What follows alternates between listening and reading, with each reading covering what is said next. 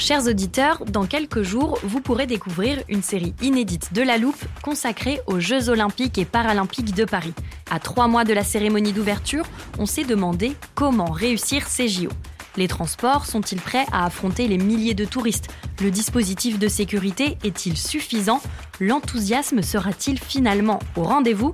Pour répondre, on plonge durant cinq épisodes dans les archives des éditions précédentes, accompagnés des journalistes de l'Express. C'est à retrouver à partir du 13 mai sur toutes les plateformes d'écoute.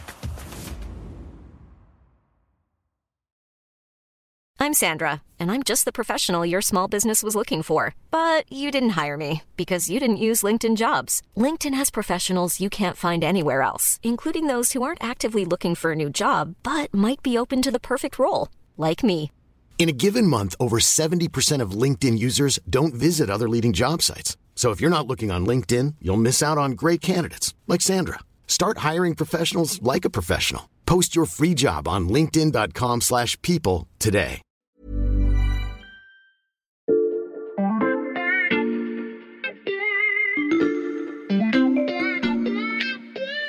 Salut, c'est Xavier Yvon. Nous sommes le mardi 13 décembre 2022. Bienvenue dans La Loupe, le podcast quotidien de l'Express. Allez, venez, on va écouter l'info de plus près. Pour commencer cet épisode, je vais avoir recours à l'un des scénarios les plus éculés du cinéma. Un personnage tombe dans le coma, pendant des années le monde continue de tourner sans lui. Jusqu'au jour où il se réveille et découvre que le mur de Berlin est tombé ou qu'il ne connaît pas les noms des quatre derniers présidents de la République. Imaginez donc un scénario comme celui-là qui aurait privé notre personnage de tout contact avec le monde à partir du milieu des années 2000.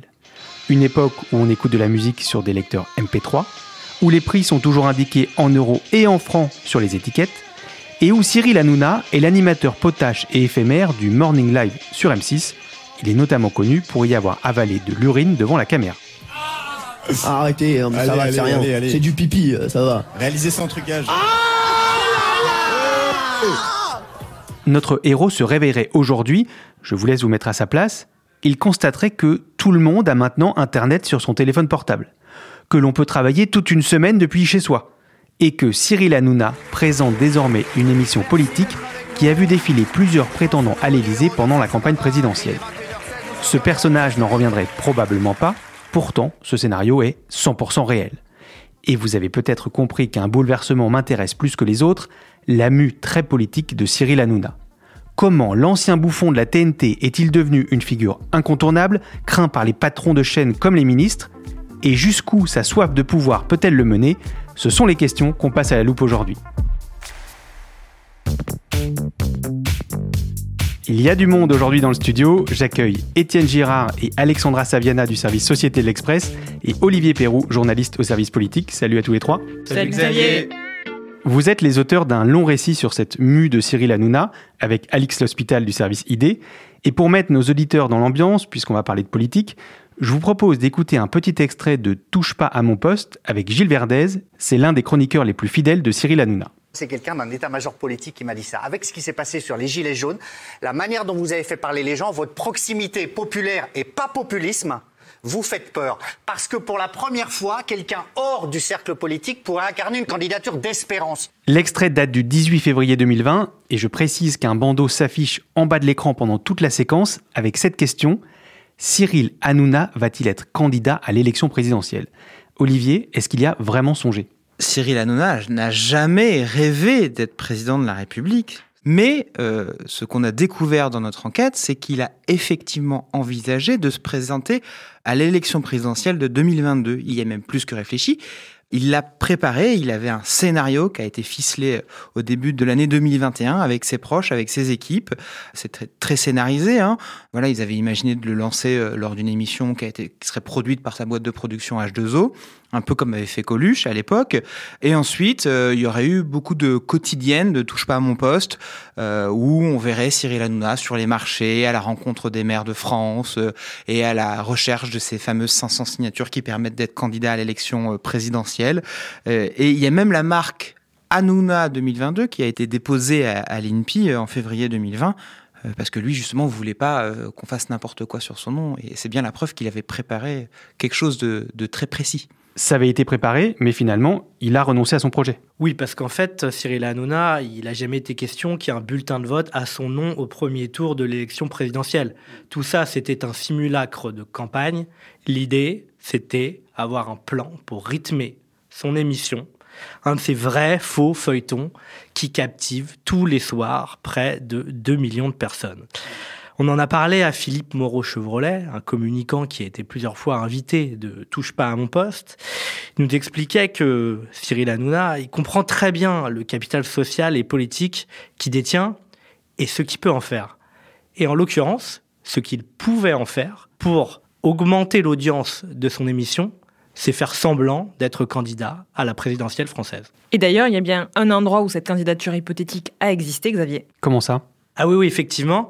Alors ça, c'est dans une BD tragicomique de Philippe Moreau-Chevrolet.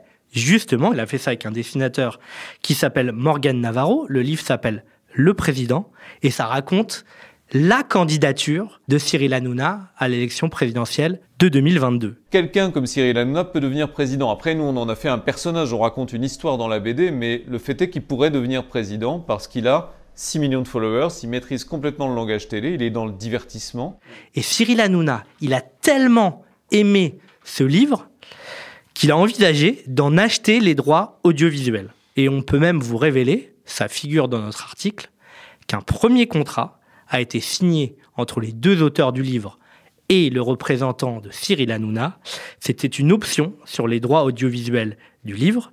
Une kyrielle d'auteurs avait été missionnée pour écrire l'œuvre qui allait découler de cette BD. Parmi ces auteurs, il y avait Judith Elmaleh, la sœur du célèbre humoriste. Il y avait plusieurs possibilités. Ça aurait pu être un film au cinéma, Mhm. ça aurait pu être une série diffusée sur C8, c'était sur la table. Mais ce projet-là non plus n'a pas abouti. Il n'a pas abouti pour beaucoup de raisons. La première, c'est euh, qu'il n'y avait pas de la place pour euh, deux personnes de la société médiatique. C'est-à-dire qu'Éric Zemmour se lance, euh, et lui pour faire de la politique. Donc il est un peu doublé par Éric Zemmour, finalement, euh, Cyril Hanouna. Et donc du coup, il préfère lancer une, une autre émission politique pour être présent pendant cette campagne présidentielle. Euh, et ça s'appelle Face à Baba. Et donc il va inviter euh, justement les candidats à l'élection présidentielle à venir face à Baba. Euh, face à Baba, c'est une référence à son surnom, hein, ça veut dire papa chez les, les juifs tunisiens. Événement sur C8.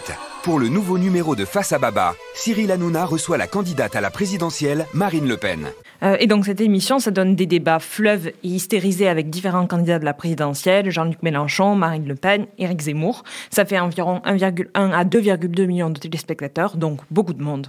Avec ce programme Face à Baba, on est très loin de l'idée de départ de Touche pas à mon poste qui proposait un décryptage de l'univers télévisuel. En fait, ce basculement a déjà été largement amorcé dans TPMP, Mhm. où les invités sont souvent politiques. On y voit des députés, on y croise même des ministres. Il y a un vrai brouillage entre divertissement et politique. C'est l'infotainment. Et euh, ça donne cette scène assez hallucinante qu'on a tous vue en début novembre avec Hanouna, qui rabroue Louis Boyard, qui est euh, le parlementaire La France Insoumise du Val-de-Marne, et par ailleurs ancien chroniqueur de TPMP. Donc euh, Louis Boyard est coupable aux yeux d'Hanouna de s'en être pris à Vincent Bolloré,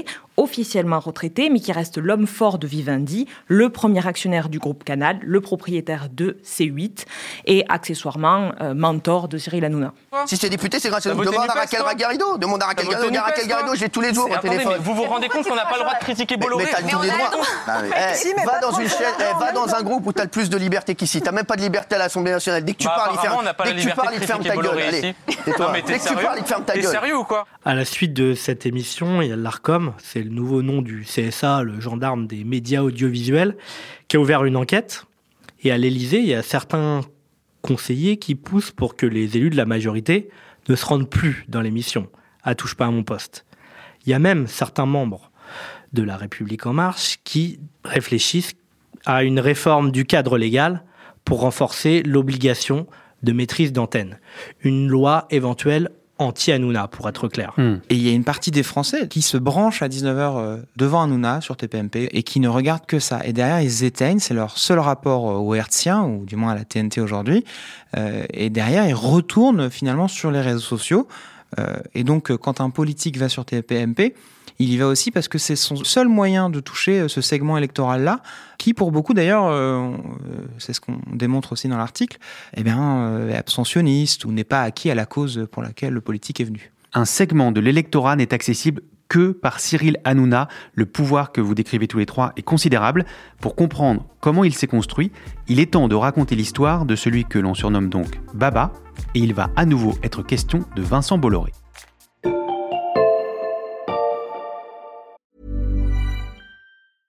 Ryan Reynolds here from Mint Mobile.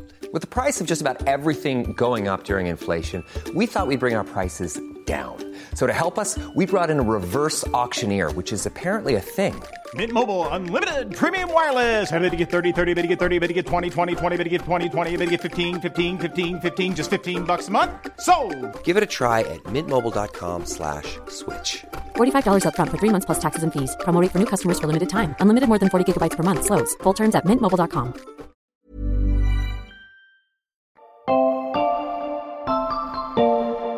Euh, il y a une phrase qu'on a recueillie au cours de l'enquête et qui amorce bien l'histoire du parcours de Cyril Hanouna. Elle est prononcée par Laurent Fontaine. C'est un ex-présentateur de TF1 qu'il a croisé peu après ses débuts comme stagiaire à la chaîne Comédie, Mhm. qui nous a dit J'ai tout de suite senti sa soif de réussir, son envie d'être quelqu'un d'important. Mais alors, j'ai fait mes devoirs pour préparer ce podcast. C'est bien, Je- Xavier. Bravo. Merci. Je sais que Cyril Hanouna était stagiaire à Comédie en 1998. Donc, sa soif de réussir n'a pas immédiatement porté ses fruits. Absolument pas. Euh, au contraire, il a fait même de longues traversées du désert. Il a vendu plusieurs émissions qui n'ont pas marché. Il a même fait du stand-up. Il a enchaîné les contrats courts sur France TV. Il a lancé TPMP à 35 ans sur France 4. Mhm. Donc c'était vraiment une période très délicate pour lui. Ça n'a pas marché tout de suite et ça a renforcé le besoin de revanche qu'il a aujourd'hui. Et c'est là qu'il rencontre Vincent Bolloré. Eh oui, exactement. Et en fait, Vincent Bolloré euh, euh, l'attend à la sortie d'un plateau de télévision et il l'invite tout simplement à, prendre un café. En fait, Vincent Bolloré fait ça à peu près avec tous les trentenaires euh, du groupe. Et finalement, entre les deux hommes, le courant passe bien, même plutôt très bien. Alors on peut s'interroger pourquoi. Est-ce qu'ils ont tous les deux la, la même ambition, euh, la même envie de revanche contre notamment l'intelligentsia Euh, Et les deux hommes deviennent vraiment assez proches. Se voue une certaine fidélité, et en tout cas, dans la tête de Cyril Hanouna, euh, il veut respecter un peu une figure du père, j'ai envie de dire. Il lui est redevable. Quelque part, c'est Vincent Robolloré qui remet euh, euh, Cyril Hanouna euh, sur cette orbite euh, qu'on lui connaît aujourd'hui. Et d'ailleurs, c'est cette phrase assez incroyable que Hanouna dit à, à Louis Boyard. Moi, je ne crache pas dans la main qui me nourrit. C'est-à-dire que, ok, c'est le principe de son émission, hein, il le revendique lui-même, on parle de tout, on critique tout. Ah, visiblement pas Vincent Bolloré. Et que sait-on de leur relation aujourd'hui? Est-ce qu'ils sont toujours proches? Est-ce qu'ils se parlent? Alors, ce qu'on a découvert pendant l'enquête, c'est que Hanouna, il est surtout ami de Yannick Bolloré, qui est le deuxième euh, fils de Vincent Bolloré et le PDG d'Avas.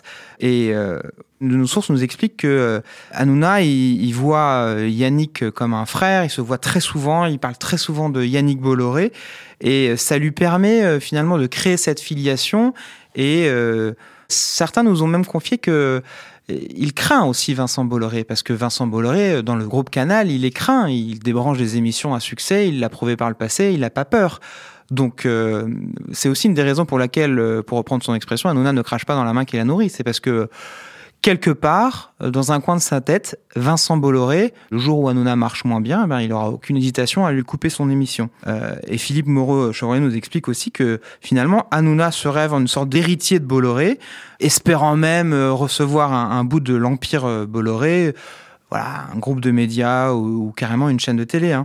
Et D'ailleurs, on sait aussi que Cyril Hanouna, il a récemment perdu un arbitrage stratégique au sein du groupe Bolloré. Lequel?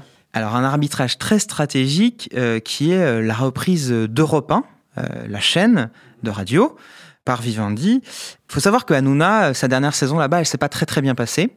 Et donc, il garde un mauvais souvenir et une envie de revanche. Le mot revanche, quand même, pendant notre enquête, il est revenu très souvent quand on nous parlait de, de Hanouna. Hmm. Et donc, quand Europe 1 euh, est repris par Vivendi, finalement, il y a une petite guéguerre qui s'installe au sein du groupe entre CNews et C8. Serge Nedjar, le patron de CNews, veut récupérer Europe 1 pour en faire voilà, une espèce de, de CNews à la radio. Une... Tandis que euh, C8 et notamment Hanouna, ça on a découvert aussi ça pendant l'enquête, qui est vraiment sur le devant de, de ces négociations, veut récupérer Europe 1 pour en faire euh, bah, finalement une radio euh, d'entertainment. Et finalement, euh, cet arbitrage-là euh, va pas aller dans le sens euh, de Hanouna. En revanche, Cyril Hanouna et Vincent Bolloré, ils sont parfaitement raccords sur un élément, c'est la stratégie de C8. Hmm. La stratégie, c'est quoi? C'est l'audience. Ça, on le sait parce qu'on a eu accès à des procès-verbaux du groupe Canal+. Et ce qui se dit est extrêmement frappant. On s'y félicite malgré les dérapages de la, je cite, rentabilité record de l'émission Touche pas à mon poste. Attention, les chiffres sont ahurissants. Chaque année, l'émission coûte 36 à 37 millions d'euros. Mais tu sais, Xavier, combien ça en rapporte en publicité? Non. Ça en rapporte 48 millions d'euros par an. C'est-à-dire que tous les ans, avec Touche pas à mon poste, Cyril Hanouna fait réaliser à C8 une marge de 12 millions d'euros. C'est la poule aux œufs d'or de Vivendi. Donc Cyril Hanouna, la poule aux œufs d'or, est parfaitement raccord avec l'actionnaire de C8. Au fil du temps, il s'entoure aussi d'une bande de chroniqueurs, on en a déjà mentionné plusieurs dans ce podcast, et la condition pour faire partie de cette bande, c'est d'accepter un système que vous qualifiez dans votre enquête de tyrannique. Oui, souvent il dit aux euh, chroniqueurs de TPMP, ou en tout cas il leur laisse entendre qu'il va faire d'eux une vedette. Hmm. Donc euh, souvent il prend des personnes avec un peu le même profil, qui sont en fin de course, euh, voire qui sont au début de leur carrière, qui n'ont pas de succès, et il va essayer de les façonner à sa guise. Euh, on a parlé avec un ancien chroniqueur qu'il a croisé sur Europe 1, qui nous racontait que son grand talent, en fait, c'était de choisir la faille des gens, de la déceler très très vite et ensuite de s'en servir pour caricaturer, pour humilier la personne qui se retrouve complètement prise dans un personnage et dans un espèce de phénomène d'emprise. Cyril Hanouna, il est aussi très violent avec les gens avec qui il travaille quand ça se passe mal. Donc euh, par exemple, Thierry Moreau, un ancien chroniqueur de TPMP cette fois, nous racontait que quand les audiences étaient moins bonnes ou quand l'émission était jugée moins bonne par Cyril Hanouna, à la sortie, Hanouna s'agaçait et disait à ses chroniqueurs, vous êtes des merdes, vous avez fait de la merde, c'est nul. Donc euh, c'est un patron assez violent, assez exigeant, disaient les chroniqueurs. Et euh, il a la réputation d'aller enquêter jusque dans les propos anonymes distillés dans la presse. Donc il veut trouver qui a parlé.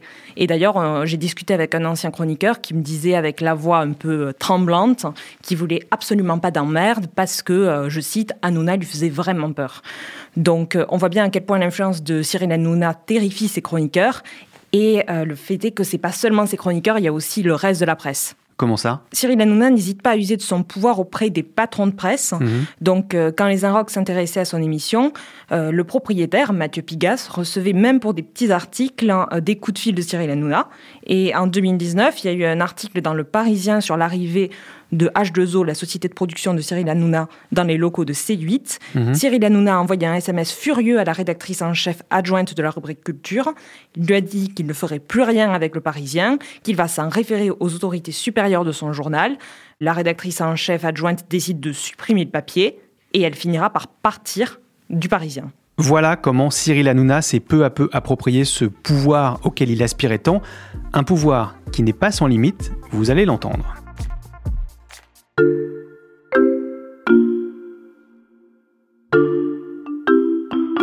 Et là, Xavier, on va te reparler de l'affaire Boyard. D'accord, mais je pensais qu'on avait fait le tour. Oui, mais c'est l'occasion de t'expliquer qu'en passant à la politique, Cyril Hanouna n'a pas du tout changé de méthode. Il continue d'aimer les règlements de compte. Je t'écoute. Le lundi 14 novembre, donc on est quatre jours après le clash avec Louis Boyard, les chroniqueurs de Touche pas à mon poste décident de revenir sur la séquence. Mhm. Là, on aurait pu penser que la parole se partage entre ceux qui sont d'accord avec Cyril Hanouna et ceux qui trouvent qu'il est allé trop loin, mais pas du tout. Ils sont tous d'accord. Ils confortent tous Cyril Hanouna avec un grand zèle. Il y en a même quatre qui poussent la thèse d'une trahison de Louis Boyard et Gilles Verdez finira même par expliquer que Louis Boyard s'est comporté de façon dégueulasse. Boyard, il a trahi non seulement l'amitié que j'avais, on s'en fout, mais le respect que j'avais pour lui. Et ça, je lui pardonnerai jamais, Cyril. Mais je voulais vous dire que euh, vous avez mon soutien total, total. Danielle Moreau, une des chroniqueuses, dit J'étais très peiné car j'ai vu en vous comme une bête blessée, j'avais envie de lécher vos plaies. Bref, tout est fait pour conforter Baba, pour conforter le chef. Il va faire quoi Cyril Hanouna? Il en reste pas là. Mhm. Il fait diffuser derrière lui un tableau. Il y a quoi sur ce tableau? Eh bien, il y a toutes les piges effectuées par Louis Boyard quand il était chroniqueur de Touche pas à mon poste, avec les montants qu'il a touchés. Le but, c'est de montrer qu'il a mordu la main qu'il a nourri, bref, qu'il est déloyal, et Cyril Hanouna va justifier ça d'une formule, il dit soit on montre tout, soit on ne montre rien. Et ça veut dire à ceux qui s'aviseraient de critiquer l'émission, attention, je n'hésiterai pas à ressortir les dossiers que j'ai sur vous. De la politique, oui, mais à la sauce Hanouna, donc. Dans votre enquête, il y a un autre exemple de séquence qui pourrait servir de leçon aux personnalités politiques qui se posent la question d'aller ou non dans ces émissions. C'est celui de l'interview de Jean-Luc Mélenchon. Bah oui, parce que Jean-Luc Mélenchon, euh, avant ce qui s'est passé le 27 janvier 2022, en, en pleine élection présidentielle, eh il aimait plutôt bien Hanouna. Sauf que le face à Baba qui s'est déroulé ce jour-là, il va très très mal se passer. Euh, alors, pour révéler un peu les coulisses, c'est ce qu'on fait dans le papier, c'est que euh, finalement, une semaine avant, quinze jours avant l'émission, les équipes du candidat euh, Mélenchon et les équipes de H2O se mettent d'accord sur les sujets, les thèmes qui seront abordés pendant l'émission, les invités et ceux qui apporteront la contradiction à Mélenchon. Sauf que deux jours avant l'émission, Cyril Hanouna, himself, lui-même, va appeler l'équipe de Jean-Luc Mélenchon et va leur proposer d'ajouter Éric Zemmour, qui est très présent dans cette campagne présidentielle et candidat aussi. Mélenchon hésite, mais il se dit euh, bon, euh, finalement, ok, ça va faire un moment un vrai débat d'idées et il accepte. Euh, mais l'idée, c'est que Éric Zemmour n'était qu'un contradicteur parmi les autres. Donc il avait son, je crois que c'était 10 minutes ou un quart d'heure face à Mélenchon. Et Hanouna, il a une autre demande express, c'est qu'il veut décommander des débatteurs. Et on a remarqué que c'était uniquement des femmes.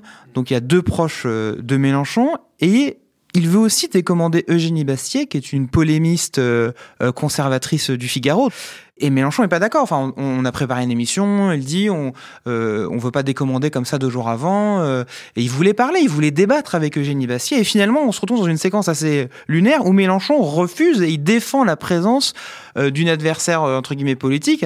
Et il défend en disant mais non mais c'est important d'avoir la, la, parité euh, euh, sur le plateau. Eh bien Hanouna est pas content, il menace carrément d'annuler euh, l'émission, finit par céder, sauf qu'une fois à l'antenne, rien ne va se passer comme prévu pour Jean-Luc Mélenchon. S'il vous plaît, s'il vous plaît, Jean-Luc Mélenchon, Zemmour. Pas du tout. Là, là, Elle n'est pas née à Valmy en 1792. Eh, là, là, là, on a l'impression d'être Ah, en salle des- on- là, on est en salle des professeurs, là, les gars. Ça va très mal se passer encore une fois. Pourquoi? Parce qu'Éric Zemmour, il va pas rester 10 minutes. Il va rester une heure sur le plateau. Et finalement, euh, Mélenchon continue ce débat et les autres perdent du temps. Et les, en coulisses, euh, les équipes euh, de Mélenchon euh, disjonctent et, et veulent au moins parler euh, à l'équipe de production. Euh, donc ils essayent de rentrer dans la régie. Et en fait, euh, le producteur de l'émission le rédacteur en chef de l'émission se sont enfermés à double tour dans la régie. Et à part celui de Jean-Luc Mélenchon, est-ce qu'il y a d'autres passages dans cette émission qui ont suscité la controverse? Bah, pas celui d'Emmanuel Macron, en tout cas. Pour euh, une raison assez simple, c'est qu'il n'a pas eu lieu. Et vous pouvez nous raconter pourquoi Alors oui, ça vaut le coup qu'on te raconte un peu la relation Hanouna-Macron pour le contexte. Je t'écoute Alexandra. Donc ça a été une relation longtemps idyllique et qui commence par un quiproquo. Mhm. On est en novembre 2015, euh, on est à l'Elysée, lors de la remise de la Légion d'honneur à Jean-Pierre Elkabbach. Mhm. Euh, Cyril Hanouna a un illustré inconnu qui lui tape sur l'épaule, qu'il ne reconnaît pas. Et cet euh, inconnu qui lui demande un selfie, c'est Emmanuel Macron, qui est alors ministre de l'économie. Donc ils échangent parfois des messages par la suite, la relation est cordiale, mais au moment de face à Baba, il y a un gros débat interne dans l'entourage de Macron sur est-ce que le président doit y aller ou pas. Un débat entre qui et qui? Alors, au sein de l'équipe de campagne, il y a le conseiller Ismaël Emélien, qui est à fond pour la participation à Face à Baba, et il est accompagné du ministre Julien de Normandie, fidèle du président de la République. Eux, ils disent, Cyril Hanouna, il parle à un segment de l'électorat bien particulier, il parle notamment aux jeunes, donc c'est incontournable, il faut faire l'émission. Hmm. Ces deux conseillers, ils vont se confronter à deux autres proches du président de la République. Il y a d'une part Clément Léonard Dudzi, le communicant de l'Élysée à ce moment-là. Il est accompagné de Jonathan Guémas, qui est la plume d'Emmanuel Macron. Et eux, ils considèrent que il faut pas du tout y aller. C'est pas la place du président de la République. Emmanuel Macron hésite, puis tranche. Il ne fera pas face à Baba. Et aujourd'hui, quand je demande à un proche d'Emmanuel Macron pourquoi, en définitive, il a refusé, il me dit un président de la République ne se rend pas dans une émission qui s'appelle Face à Baba. Une petite phrase qui montre que toutes les digues sont encore loin d'avoir sauté. Un président de la République ne se rend pas dans une émission qui s'appelle Face à Baba. Je note cette phrase, on verra combien de temps elle s'appliquera. Merci beaucoup à tous les trois. Merci Xavier. Merci Xavier. Avec plaisir, à très vite Xavier. Étienne Girard, Alexandra Saviana et Olivier Perrou. Je rappelle que votre longue enquête est à retrouver sur l'express.fr et je recommande chaudement à nos auditeurs d'aller la lire, c'est passionnant. Profitez-en, le premier mois d'abonnement numérique ne coûte que 1 euro en ce moment. Quant à la loupe, c'est un nouvel épisode chaque matin dès 6h avec l'expertise de tous les journalistes de la rédaction. Pour n'en rater aucun, suivez-nous sur votre plateforme d'écoute préférée, par exemple Apple Podcast, Spotify ou Podcast Addict. C'est là aussi que vous pouvez nous laisser des commentaires ou nous mettre des étoiles si ça vous plaît. Si vous préférez les mails, je vous rappelle l'adresse la loupe at l'express.fr. Cet épisode a été écrit par Margot Lanuzel, monté par Mathias Pengili et réalisé par Jules Cro. Retrouvez-nous demain pour passer un nouveau sujet à la loupe.